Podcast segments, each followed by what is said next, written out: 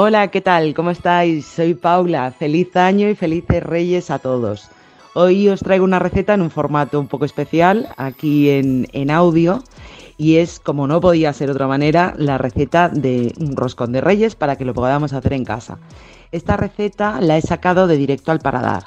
Es una receta muy fácil y muy sencilla y yo creo que todos nos podemos animar y hacer un roscón fresquito y dejamos a todos los invitados alucinados. Y vamos allá con los ingredientes que vamos a necesitar para hacer un roscón.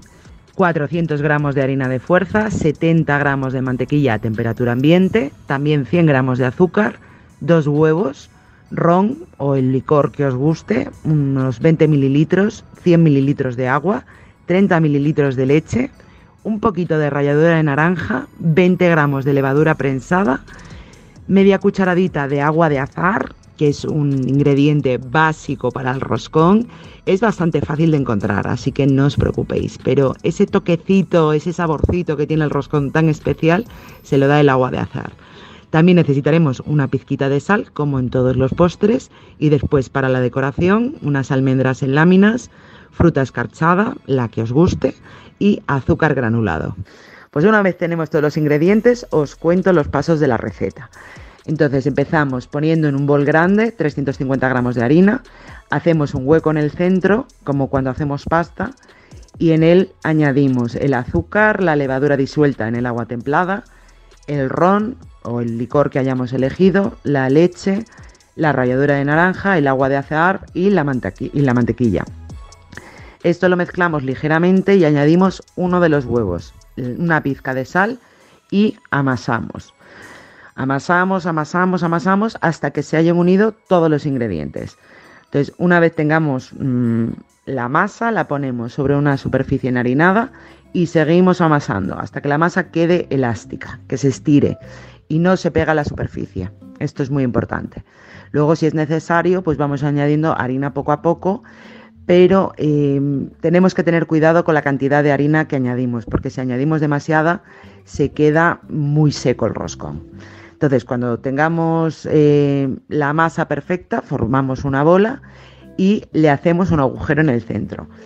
Con cuidado vamos a ir estirando y agrandando, dándole la forma característica del roscón.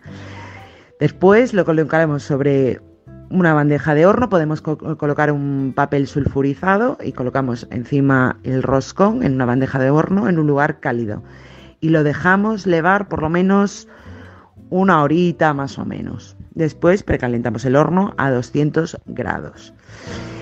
Y a continuación, mientras se va calentando el horno y ya ha reposado una hora, lo pintamos con el otro huevo batido y lo vamos decorando pues ya a nuestro gusto con, la fruta escarchada, con, las almendras, con el azúcar granulado y no os podéis olvidar de meterle una sorpresita al roscón, que a todos nos gusta encontrarnos la sorpresa.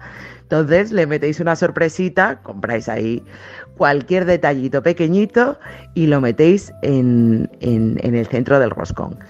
Y ya por último lo horneamos entre 15 y 20 minutos a los 200 grados hasta que quede doradito.